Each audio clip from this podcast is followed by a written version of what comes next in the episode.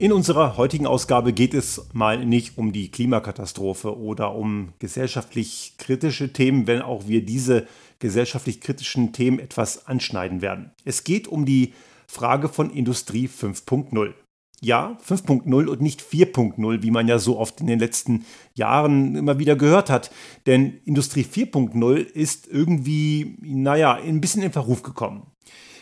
Das Problem mit Industrie 4.0 ist, man hat sich doch sehr stark auf die reine Technik fixiert. Und man hat eine industrielle Revolution angekündigt, die es zum Zeitpunkt seiner Ankündigung noch gar nicht gab.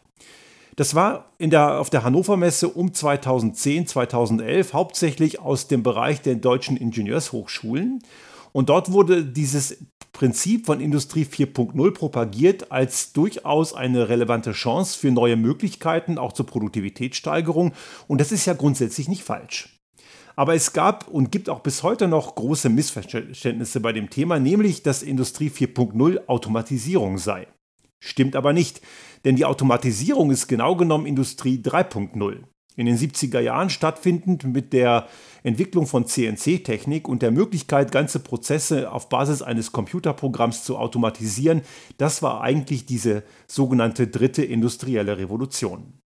Schauen wir der Vollständigkeit halber nochmal auf die beiden davor. Es gab ja natürlich, wenn es ein Industrie 3.0 und 4.0 gab oder gibt, so muss es logischerweise auch eine 1.0 und 2.0 geben. Industrie 1.0 war bekanntermaßen die Entwicklung der Dampfmaschine. Was war daran revolutionär? Nun, man konnte zu dem Zeitpunkt plötzlich sehr große Massen in sehr großem Hub bewegen und konnte Dinge möglich machen und auch automatisieren, die vorher nicht möglich waren. Vorher gab es eben maximal eben nur die Kraft des Menschen oder gewisser Zugtiere, primär Pferde, also starke Wesen, die gewisse Dinge in Bewegung bringen konnten und was eben diese Kräftespender nicht leisten konnten, musste halt das Hebelgesetz schaffen. Und das war es dann aber auch. Durch die Dampfmaschine waren plötzlich ganz andere Leistungen möglich und das hat natürlich einen großen Revolutionsschub gegeben. Die zweite Revolution, die geht in etwas hinein, was wir heute auch wieder diskutieren müssen. Die hat durchaus wieder soziale Aspekte, nämlich die Automatisierung in Form von einem Fließbandprozess und kleinen Teilautomatisierungen. Diese zweite Revolution wird oft mit Henry Ford in Verbindung gebracht, der das Ganze für die Produktion seiner Fahrzeugwerke in den Fahrzeugwerken damals in den USA einsetzte, primär ganz bekannt für den, für den Tennessee, das Model T, das erste große Massenprodukt der Automobilgeschichte. Und Ford hat damals diese Produktivitätsgewinne weitergegeben auch an die Belegschaft. Er hat nämlich durchaus die Gewinne in Form von höheren Löhnen und auch kürzeren Arbeitszeiten an die Belegschaft weitergegeben, was natürlich auch kein Eigennutz war. Er hat damit natürlich auch neue Kundengruppen generiert, denn das Automobil war bis zu dem Zeitpunkt lediglich ein Produkt für wohlbetuchte reiche Menschen, die sich diese Individualanfertigungen leisten konnten.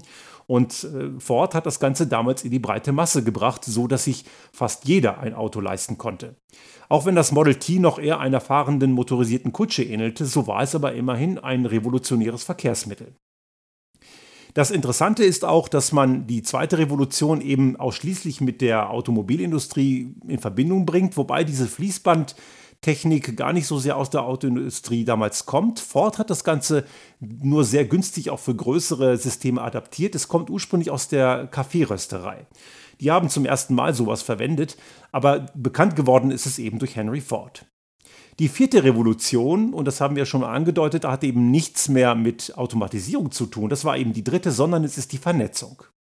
Diese vielen Systeme, die automatisiert laufen, können nun miteinander reden. Und dabei kann man natürlich auch Intralogistiksysteme einbinden. Das sind durchaus interessante Potenziale und es wäre ziemlich naiv, wenn wir uns damit nicht beschäftigen würden. Das muss unbedingt getan werden. Die Frage ist, wie tun wir das? Und bei der Frage der Beschäftigung mit dem Thema, da sind in den letzten Jahren einige Themen auf der Strecke geblieben. Und die EU, die Europäische Kommission, um genau zu sein, hat das Thema Industrie 5.0 vor einigen Monaten initiiert, um ganz wichtige Elemente, die wichtiger denn je sind, nochmal in diese Diskussion reinzubringen. Und ich würde daher nicht von Industrie 5.0 reden, sondern eher von 4.2 oder 4.1 oder wie auch immer man das nennen möchte. Wir haben allerdings auch hier wieder das Thema, dass wir eine industrielle Revolution hier propagieren, die noch nicht stattgefunden hat. Und auch bei 4.0 muss man sagen, sind wir in weiten Teilen noch immer am Anfang. Denn auch bei 4.0 hat man oft den Fehler gemacht, dass man große Hoffnungen in technologische Lösungen setzt, wo allerdings das Problem ganz woanders liegt.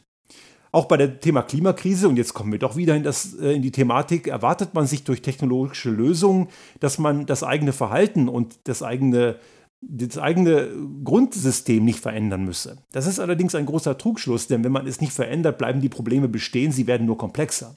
Und das gilt auch für Prozesse in der Wirtschaft, das sei es in Produktion, aber auch in administrativen Prozessen. Wenn ich sie anfange zu vernetzen und zu digitalisieren, dann ziehen wir eine weitere Komplexitätsebene ins System. Es hat manchmal gute Gründe, das zu tun, aber wenn der Grundprozess schon kränkelt, dann macht man es mit der weiteren Ebene einfach noch komplizierter und dann wird das Ganze zum Problemfall. Die alte Weisheit besagt ja, ein digitaler Prozess, nein, ein, ein, ein Prozess, der schlecht ist, den man dann digitalisiert, ist dann ein schlechter Prozess, der digitalisiert ist. Ein schlechter digitaler Prozess, also um genau zu sein. Und das ist eben ein Problem, was viele nicht behirnen. So wie bei der, beim Thema der Klimakrise, so geht es auch darum, dass wir einen Prozess, der eben Grundwegfehler hat, durch eine Digitalisierung und durch eine Vernetzung nicht besser wird. Im Gegenteil, er wird eben anfälliger.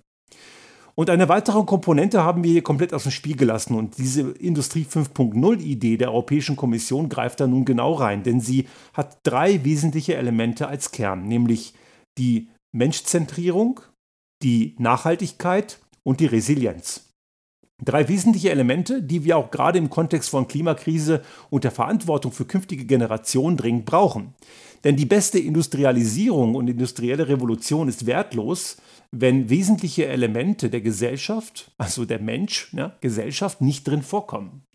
Wenn also diese Technologien nur dazu verwendet werden, Gewinne zu steigern, einseitig, in kurzen Zeitskalen und dabei gesellschaftliche Faktoren auf der Strecke bleiben, dann fehlen nämlich irgendwann auch mal die Kunden. Und die Kunden sitzen in der Gesellschaft. Und selbst Unternehmen, die nur im B2B-Geschäft sind, den wird es, die wird es genauso treffen. Die können sich auch nicht rausreden, weil irgendwann ist einer ihrer Kunden derjenige, der bei B2C angekommen ist. Und wenn dort die Klientel fehlt, dann fehlt es auch irgendwann bei den B2B-Anbietern und dann funktioniert es auch nicht mehr. Also die Menschzentrierung ist ein wichtiger Aspekt. Wir können also nicht Wirtschaft für diejenigen machen, die das Geld anschaffen und die Arbeitgeber sind.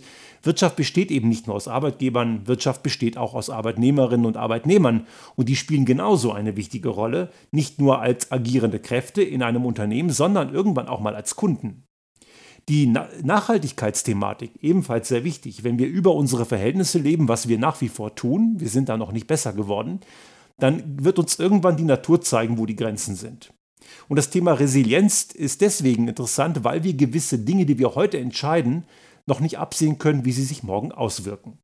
Resilienz ist eigentlich das Grundelement von unternehmerischem Risiko. Die alten traditionellen Unternehmerinnen und Unternehmer wissen das. Jeder, der schon mal ein Unternehmen gegründet hat, aus eigener Kraft heraus und kein Manager ist, der einfach ein Gehalt bekommt und keine Verantwortung hat, sondern wirklich Unternehmer ist, der weiß, dass er oder sie gewisse Themen entscheiden muss, wo man nicht genau weiß, ob es am Ende genau passen wird. Man kann daneben liegen, das Risiko hat man. Aber man muss es trotzdem tun. Tut man es nicht, dann entwickelt man sich nicht weiter und dann bleibt man auf jeden Fall auf der Strecke. Und dazu braucht es Resilienz. Der Glaube daran, das Richtige wird schon passieren. Ich muss nur Aufmerksamkeit haben, es zu sehen. Das heißt nicht, ich brauche nichts tun, passiert eh schon das Richtige. Das ist nicht damit gemeint.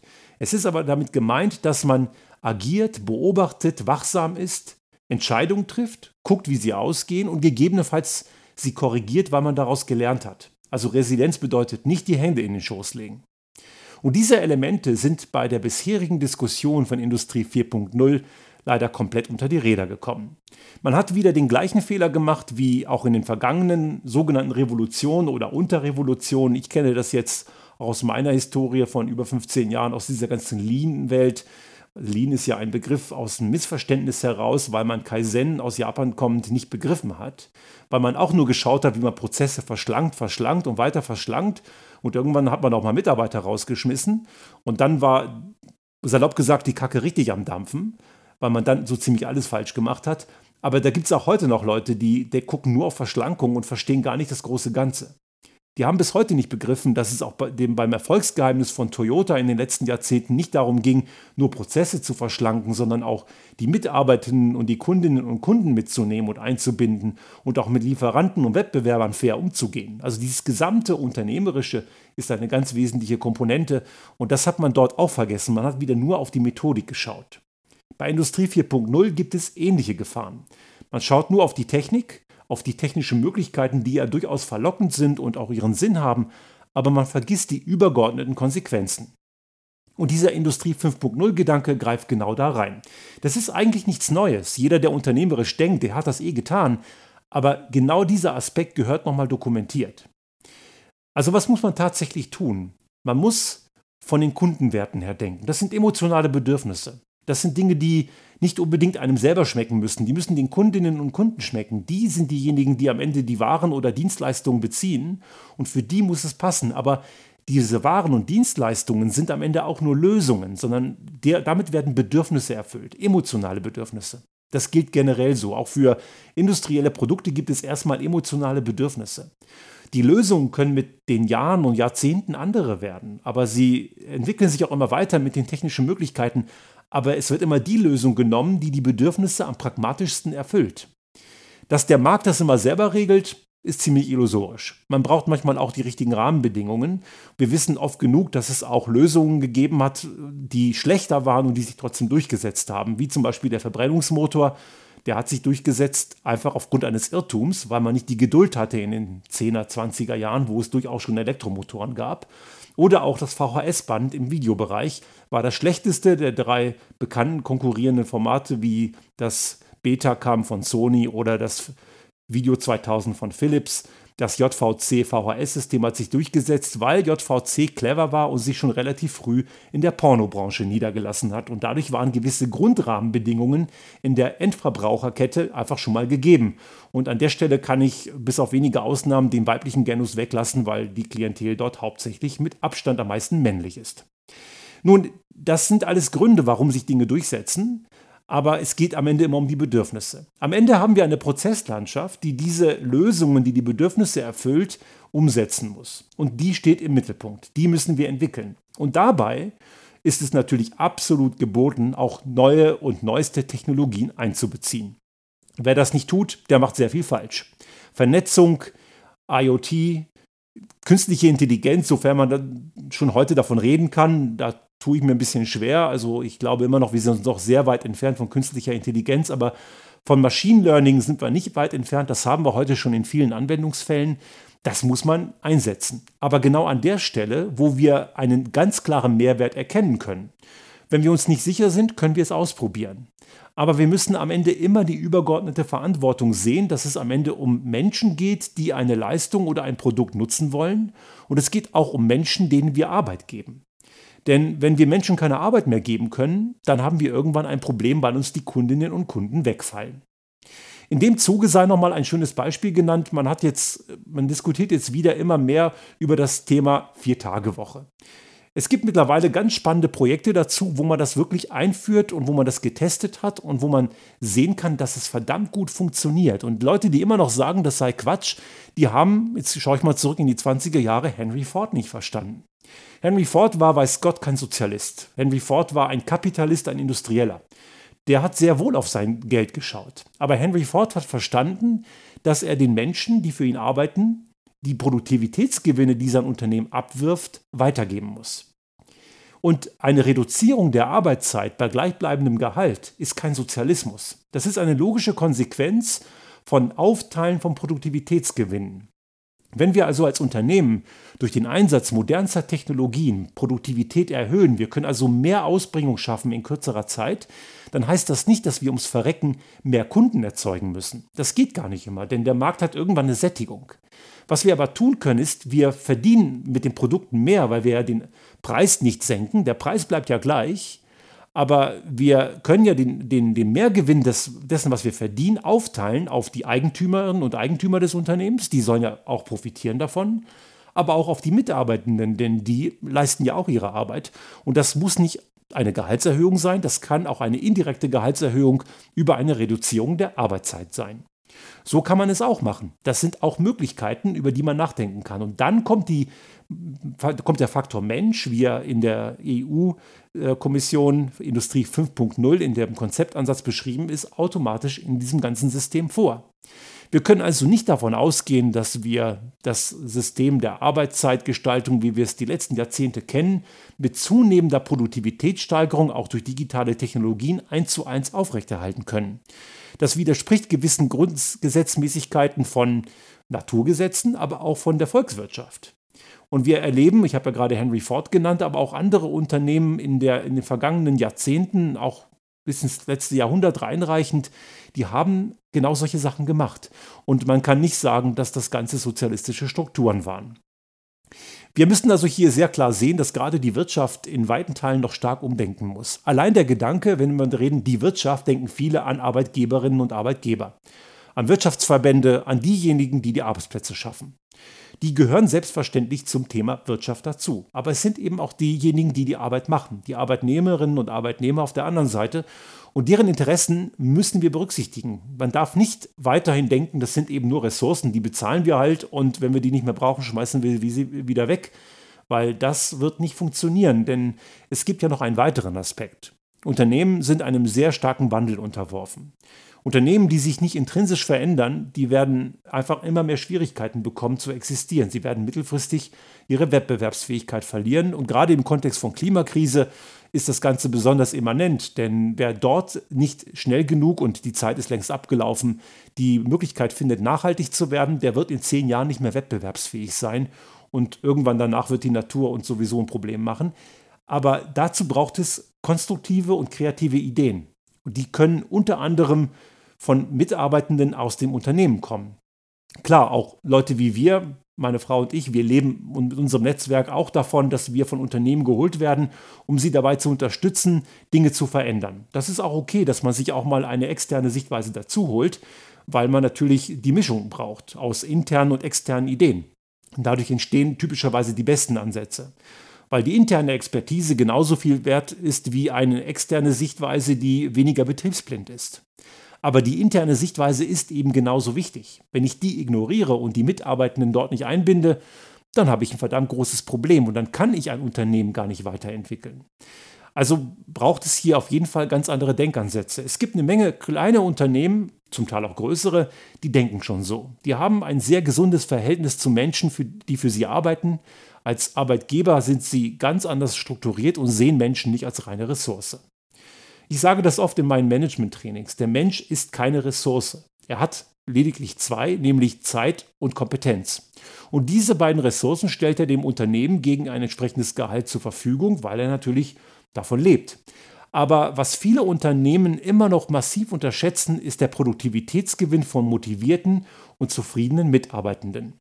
Natürlich, man wird es nicht allen Menschen in einem Unternehmen recht machen. Es gibt immer Menschen, die kommen zur Arbeit, machen ihren Dienst nach Vorschrift und mehr wollen die auch gar nicht. Aber es gibt aber viel mehr Leute, die gehen zur Arbeit, weil sie Freude daran haben, weil sie was gestalten wollen. Und Menschen, die Freude bei der Arbeit haben und sich als Teil eines wertvollen Teams sehen und nicht nur als Ressource, die man halt bezahlt, die sind um ein Vielfaches produktiver. Das kann man nicht in eine Excel-Tapete schreiben und das kann man auch nicht in Euro und Cent ausweisen. So und so viel mehr Zufriedenheit bringt so und so viel Produktivität. Deswegen verstehen es viele Manager nicht. Aber der Effekt ist eindeutig. Und Unternehmen, die kein Problem haben, kompetente Mitarbeitende zu finden, sind genau die, die ein gutes, spannendes Arbeitsumfeld bieten. Und deswegen müssen Unternehmen auch in die Richtung immer weiter gucken, weil natürlich der Bedarf an qualifizierten Mitarbeitenden ein immer größerer wird weil natürlich auch die Anforderungen an Qualifikation sich eher nach oben verschieben. Wer also gute Leute haben will, muss eben mehr leisten als nur ein attraktives Gehalt zahlen. Industrie 5.0 ist ein sehr lesenswerter Ansatz. Egal wie er jetzt heißt, ich würde es eben nicht 5.0, sondern eher 4.1 oder 4.2 nennen, spielt aber keine Rolle, wie wir das Kind nennen. Wichtig ist, dass wir die Inhalte, die darin stehen, für uns auf jeden Fall bewusster zu Herzen nehmen, auch wenn wir es vielleicht schon berücksichtigen. Denn die Zukunft der Wirtschaft liegt ganz klar in einem ganz engen Zusammenhang und einer ganz engen Abhängigkeit zu einer intakten Natur und einer funktionierenden Gesellschaft.